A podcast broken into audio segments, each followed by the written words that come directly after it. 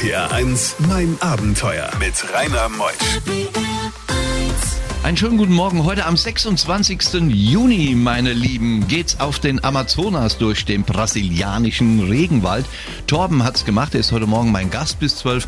Tja, was er da auf den 1600 Kilometer alles erlebte, ich sag's euch. Also im Vorfeld habe ich mich lange mit ihm unterhalten. Spannend wird's. Bleibt dran bis 12.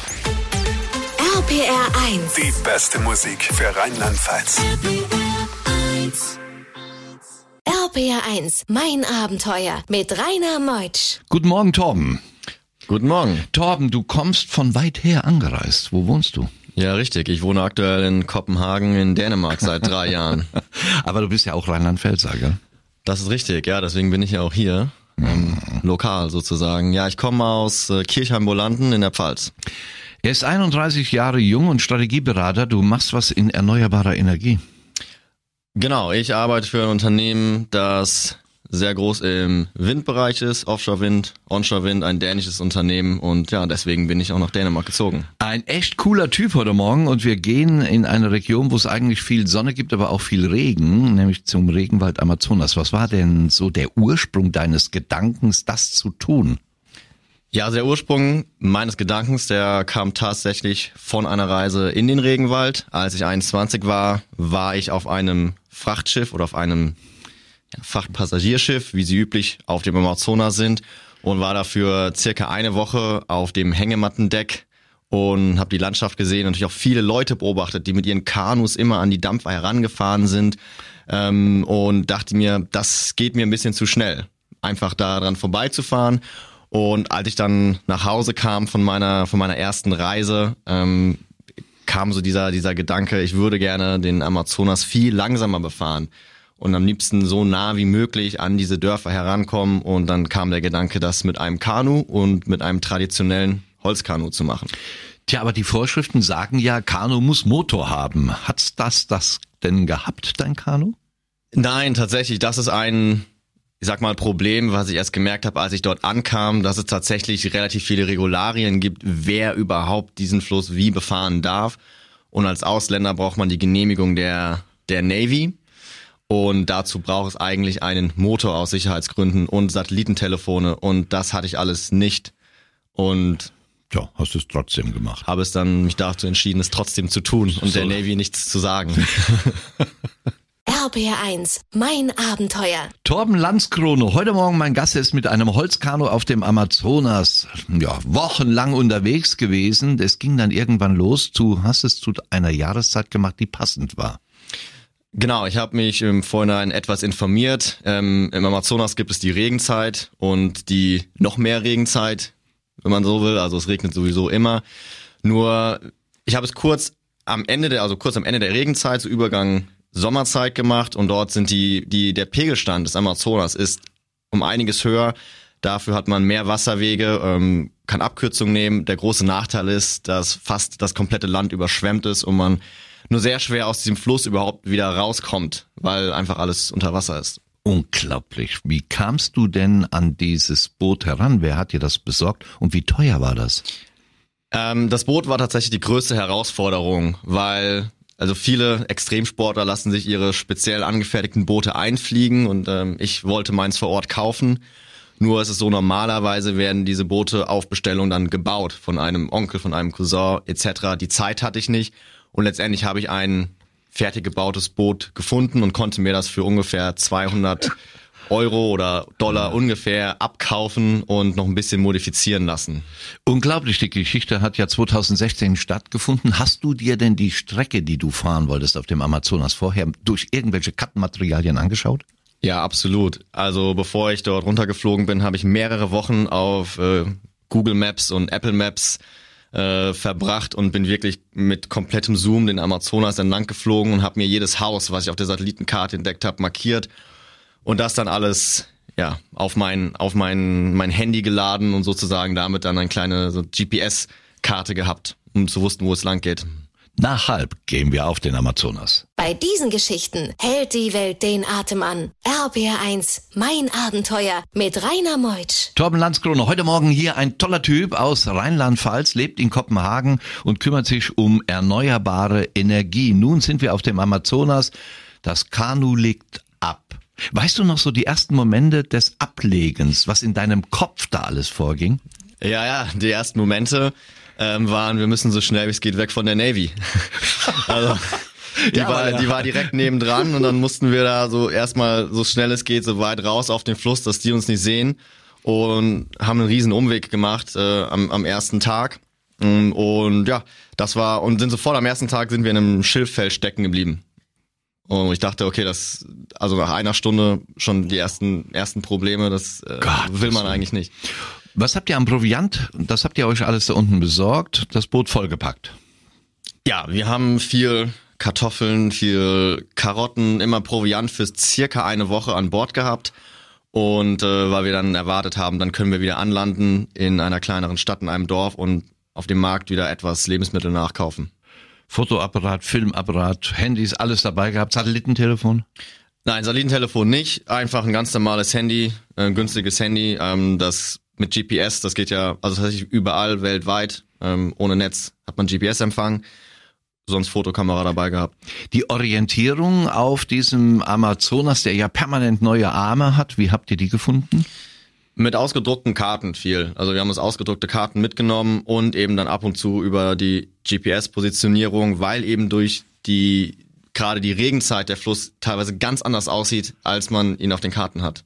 Wie hat man euch bege wie, wie ist man euch begegnet, wenn ein Boot vorbeikam? Winkend oder staunend oder ablehnend?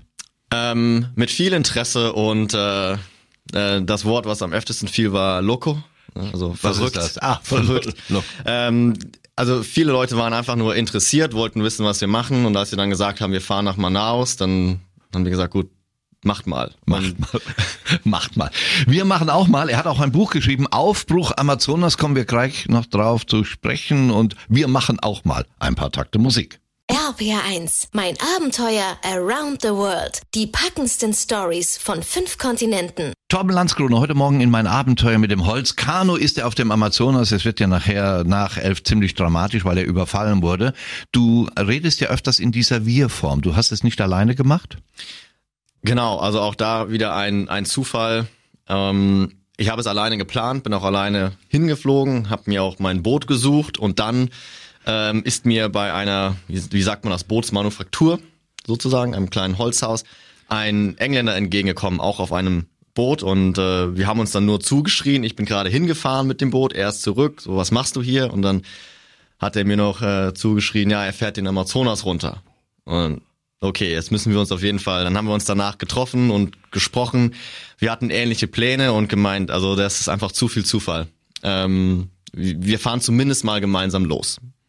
So haben wir das gesagt und dann, wie vorhin schon erwähnt, der erste Tag war schon er ereignisreich genug. Haben wir dann beschlossen, ja, lass das mal gemeinsam machen.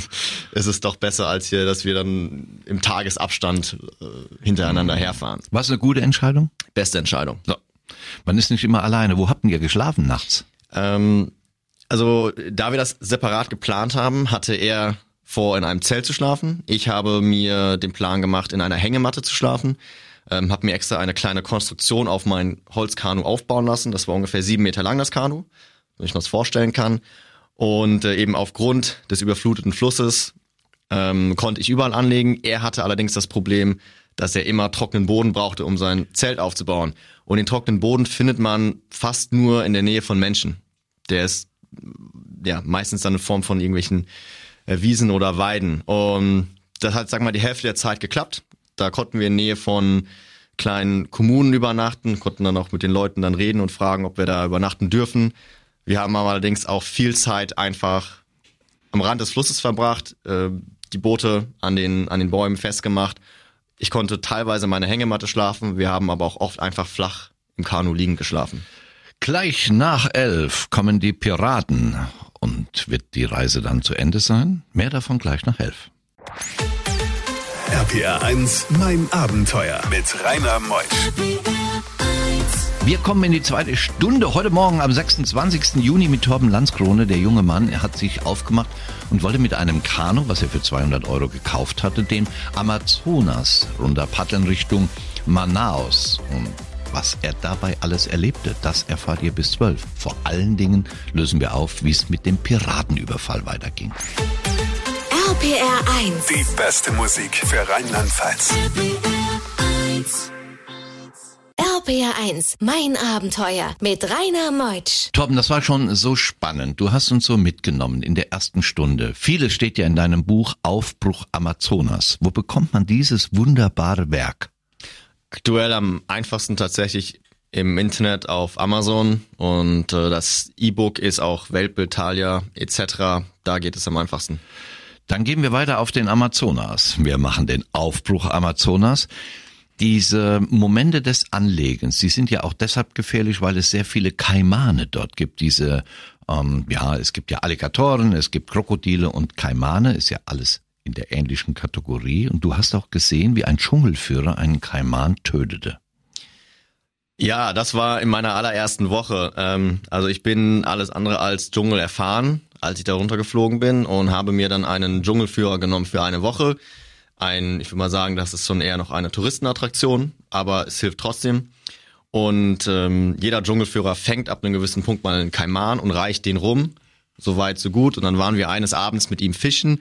Ähm, aber wir haben keinen Fisch gefangen und das hat ihn dann so sehr gewurmt, dass er einen Kaiman gefangen hat und diesen Kaiman dann töten wollte, um zu essen und das auch getan hat. Nur das ging dermaßen schief, weil ihm erst die Machete weggeflogen ist und äh, man kann von dem Kaiman nur das Schwanzstück essen und den hat er halbiert auf dem Boot und hat dann den Schwanz ins Wasser geschmissen. Das heißt, im Endeffekt hat er diesen Kaiman getötet Sinnlos getötet. sinnlos getötet. Genau. Und es war aber das war ein tatsächlich ein sehr, ja, ein doch emotionaler Moment für die Leute, die dann mit auf dem Boot waren, weil es schon, es war unnötig brutal und im Nachhinein haben wir auch erst erfahren, dass es sogar illegal war, dass diese Tiere unter Naturschutz stehen. Also Das- das war ein unschönes Erlebnis direkt am Anfang. Wird es eintönig, wenn man mit dem Kanu über den äh, Amazonas paddelt wochenlang?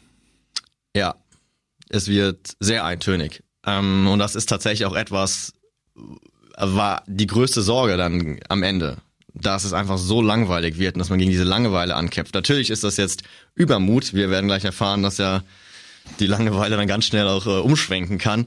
Ähm, nur, ich sag mal, das ganze Gebiet ist, äh, ist so groß und so monoton und eintönig, dass man immer nur Bäume, Bäume, Bäume und braunes Wasser sieht. RPR 1, mein Abenteuer. Bäume, Bäume, Bäume, sagt er eben. Wasser, Wasser, Wasser und vor allen Dingen, das ist braun. Der ganze Amazonas ist braun? Mm, Nein, also der Amazonas-Strom, also der tatsächliche Fluss der Amazonas ist ein, ein, ein Braunwasserfluss oder Weißwasserfluss heißt das, ähm, glaube ich, offiziell. Ähm, und dann gibt es noch die Schwarzwasserflüsse in, in Brasilien. Und das sind meistens dann die Tribunate in den Amazonas rein. Die haben andere chemische Zusammensetzungen, andere Tiere leben dort und ganz spannend an vielen Stellen, insbesondere ähm, am bekanntesten in Manaus selbst. Manaus, diese große Stadt, liegt nicht am Amazonas, sondern am Rio Negro, einem kleinen, großen, eigentlich großen Nebenfluss, also immer noch viel größer als der Rhein. Und wenn diese beiden aufeinandertreffen, dann vermischen die Flüsse sich nicht für viele, viele Kilometer, sondern dann fließt ein halb weißer, halb schwarzer Fluss nebeneinander her. Und das ist sehr, sehr spannend. Kann man mit dem Boot rausfahren und dann man merkt den Temperaturunterschied, wenn man mit der Hand reinfasst. Also sehr, sehr spannend. Ja, mit dem Hand, äh, mit der Hand reinfassen, da wäre ich ja vorsichtig wegen der Kaimane, aber es gibt auch andere Insekten dort, gell? Moskitos? Ja, genau. Also eigentlich sind die Kaimane und auch die Schlangen und was da alles im Wasser, Wasser schwimmt, nicht wirklich gefährlich. Also die Tiere haben wie immer mehr Angst vor einem selbst. Piranhas? Auch die Piranhas, man kann Piranha fischen, man kann mit Piranha schwimmen. Bitte? Ja, das ist an sich kein Problem, man sollte nur keine hektischen Bewegungen machen. Aber dieser ganze, dieser ganze Mythos Piranha, dass der kommt und sofort innerhalb von Minuten ist man ein Skelett, ähm, das stimmt so nicht. Es sind nicht die, es sind die, nicht die harmlosesten Fische, aber die, ähm, ja, die- wie soll man sagen, die, die, die pieksen dann erstmal und dann geht man aus dem Wasser raus. Äh, Und solange man nicht zappelt und schlägt, verhalten die sich auch ruhig. Ja. Zu den, zu den Moskitos, die sind tatsächlich das größte Problem, die man dort unten, dass man dort unten ähm, begegnet. Zumindest was die, was die Tierwelt angeht. Aber Malaria hast nicht bekommen. Ich habe es nicht bekommen, nein. Gott sei Dank, und die Piranhas, dass die nicht an dich dran gehen, kann ich verstehen. Du hast ja kein Gramm Fett an dir. Dann knappern die auch nicht an einem. Das ist eine Spotzfigur hier, könnte Leichtathlet sein oder was. Nach halb werden wir dann zu den Piraten kommen. Und was dann passierte, das ist so spannend, kann euch nur empfehlen, bleibt dran. Bei diesen Geschichten hält die Welt den Atem an. RBR1, mein Abenteuer mit Rainer Meutsch. Torben Landskrone, der Buchautor des Buches Aufbruch Amazonas in einem Holzkanu auf dem mächtigsten Fluss der Welt. Einfach mal in den Buchhandel gehen oder Internet nachschauen. Aufbruch Amazonas. Nun war der berühmte besondere Tag. Ihr wart auf einem Kanu und was passierte dann? Ja, genau. Also eine, ein, ein Standard, der immer wieder, immer wieder vorkam, war, dass wir in Städten angelegt sind äh, und haben dort etwas Proviant gekauft. Wir haben immer unsere Rucksäcke mitgenommen und sind dann meistens für eine Stunde, zwei durch diese kleinen, durch den kleinen Ort durch, haben etwas gekauft und sind wieder zurück auf den Fluss. Und dann waren wir so ein, zwei Stunden wieder flussabwärts und dann hat ein Boot neben uns gehalten und das war an sich nichts Ungewöhnliches, weil Leute waren interessiert. Sie wollten, sie wollten fragen, was ist, äh, was wir hier machen und viele haben nach ähm, Gasoline, also nach Sprit gefragt, den wir natürlich nicht dabei hatten. Nur waren es diesmal fünf junge Männer und sie haben sehr energisch nach Sprit gefragt. Wir haben immer wieder auf unsere Wasserkanister gedeutet und sogar einen Schluck getrunken, um zu sagen, in den Spritkanistern ist Wasser. Normalerweise wären die Leute dann gegangen, in diesem Fall haben sie eine Pistole gezogen und haben unser Boot wirklich, wie sagt man, geentert. Also eine Holzplatte draufgelegt und dann rübergelaufen mit, ja, mit Macheten und Pistolen oder einer Pistole zumindest, ähm, haben, haben die uns dann überfallen. Und dann? Was haben die geraubt? Die haben alles genommen. Also ein Pirat ist aufs Boot gesprungen, die anderen haben sozusagen das Boot festgehalten, die Pistolen auf uns gerichtet und äh, erstmal natürlich Rucksäcke, alles was im Boot noch lag an an an sag mal Wertgegenständen. Ähm, und das war dann nach fünf Minuten vorbei.